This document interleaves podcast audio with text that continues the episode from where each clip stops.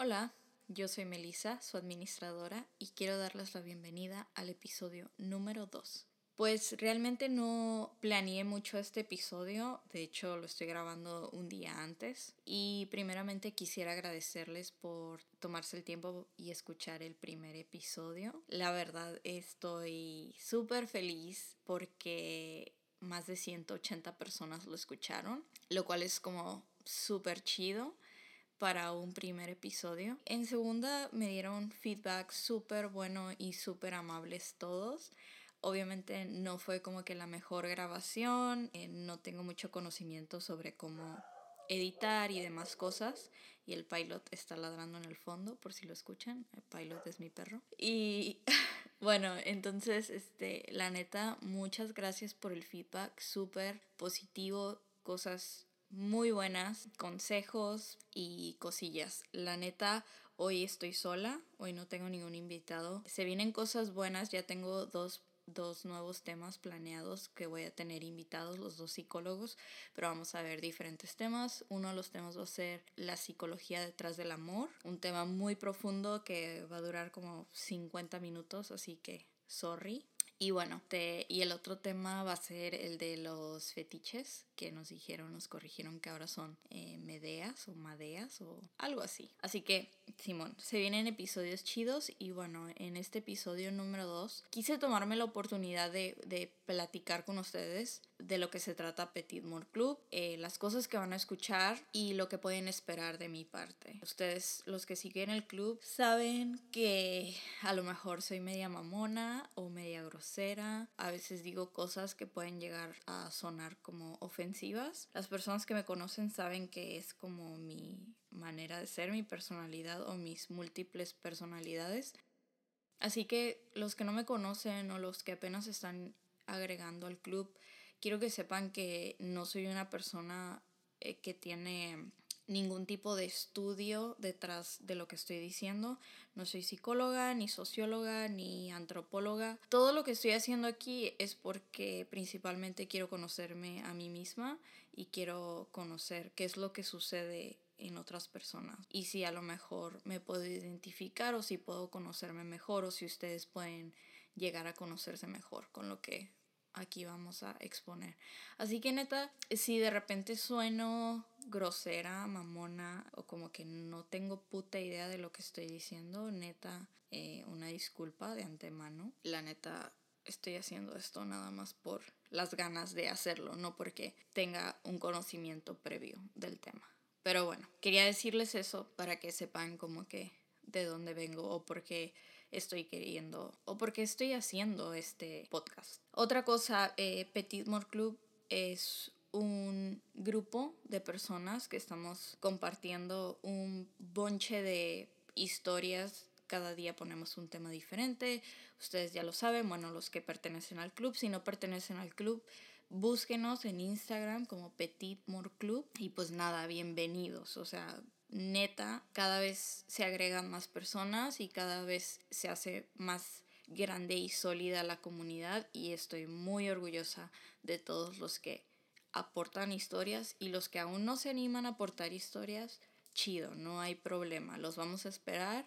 A lo mejor todavía no sale el tema en el cual quieran comentar algo, si tienen sugerencias, eh, siéntanse a gusto y con la confianza de mandarme algo ya sea al correo o al Instagram. El correo igual es petitmoreclub.gmail.com. Y bueno, básicamente creo que ya di como que ya dije el intro y lo que quería, los temas que quería tocar. Como les mencioné, no planeé realmente un tema porque siento como que si tengo a alguien conmigo con quien platicarlo, como que pueden salir más perspectivas o más este comentarios, ideas de lo que está sucediendo o del tema en cuestión.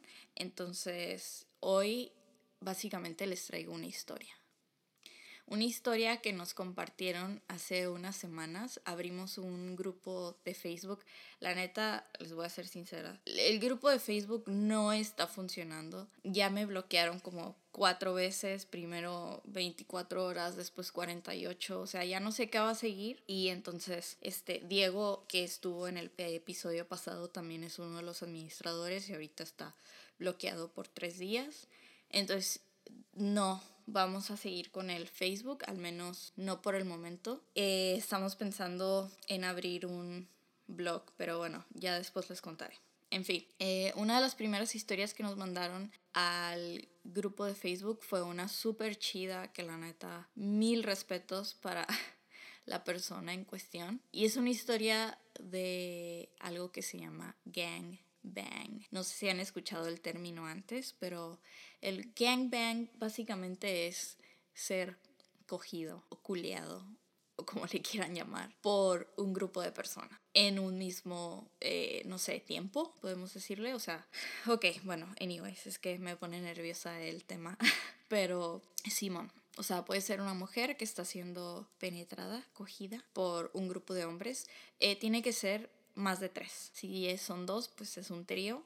Y así son tres personas quien se la están cogiendo o están cogiéndose al vato. Hombres, puede ser una situación homosexual, puede ser una situación donde es una mujer por un grupo de hombres o un hombre por un grupo de inclusive mujeres. Y también se puede, entra dentro del término de orgía. Entonces este chavo súper chido que algunos deben identificar, le vamos a poner, lo vamos a llamar Franco.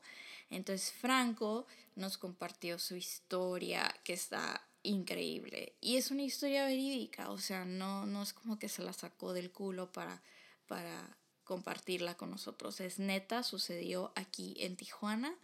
Y pues nada, se las voy a leer y espero la disfruten.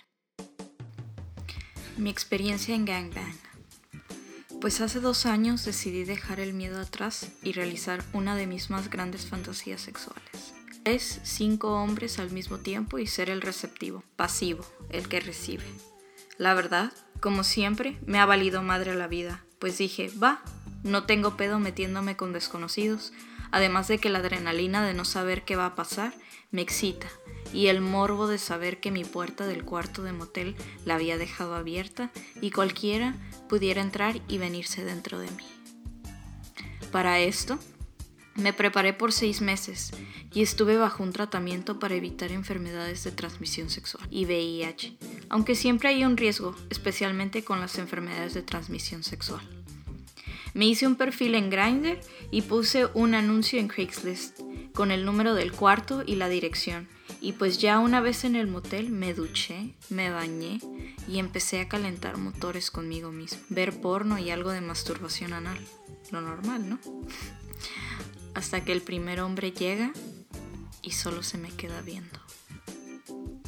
Yo, en la cama, con mi erección a todo lo que da, solo sentía que se me paraba el corazón del miedo hasta que se sacó la ropa y pues el vato se cargaba un buen trozo. Así que empezamos a fajar hasta que me penetró.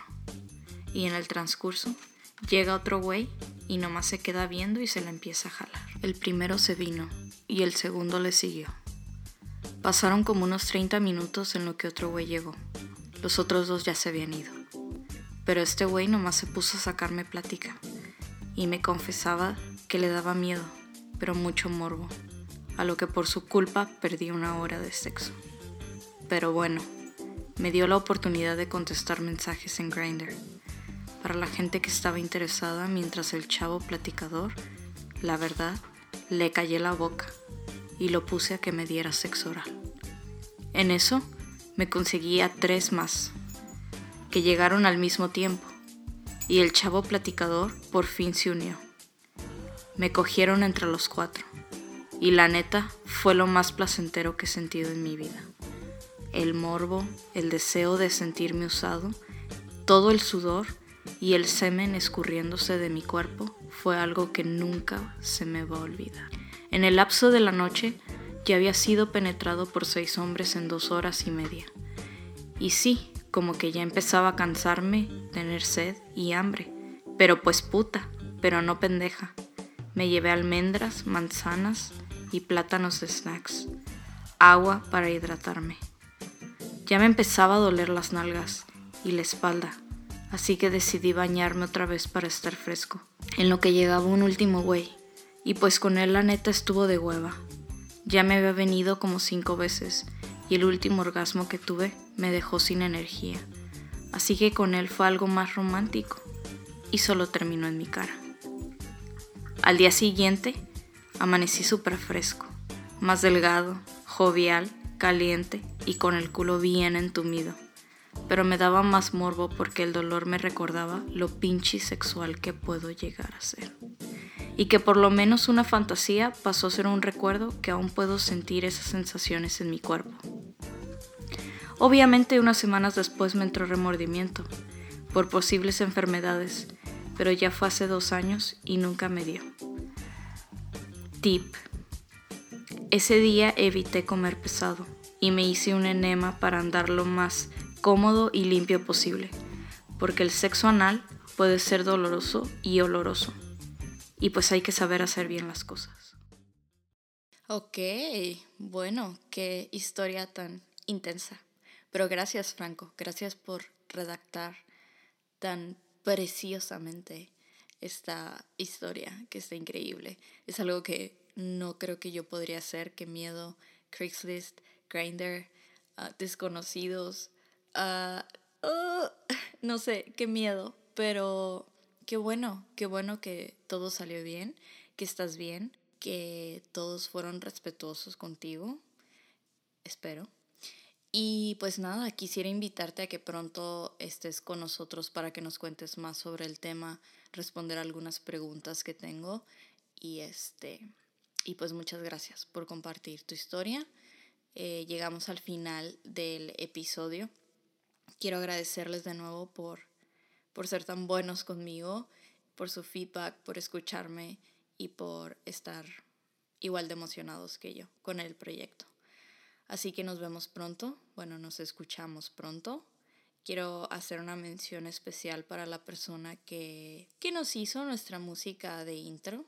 Este, su, digamos que su nombre es 4004 creo que fue lo que me dijo.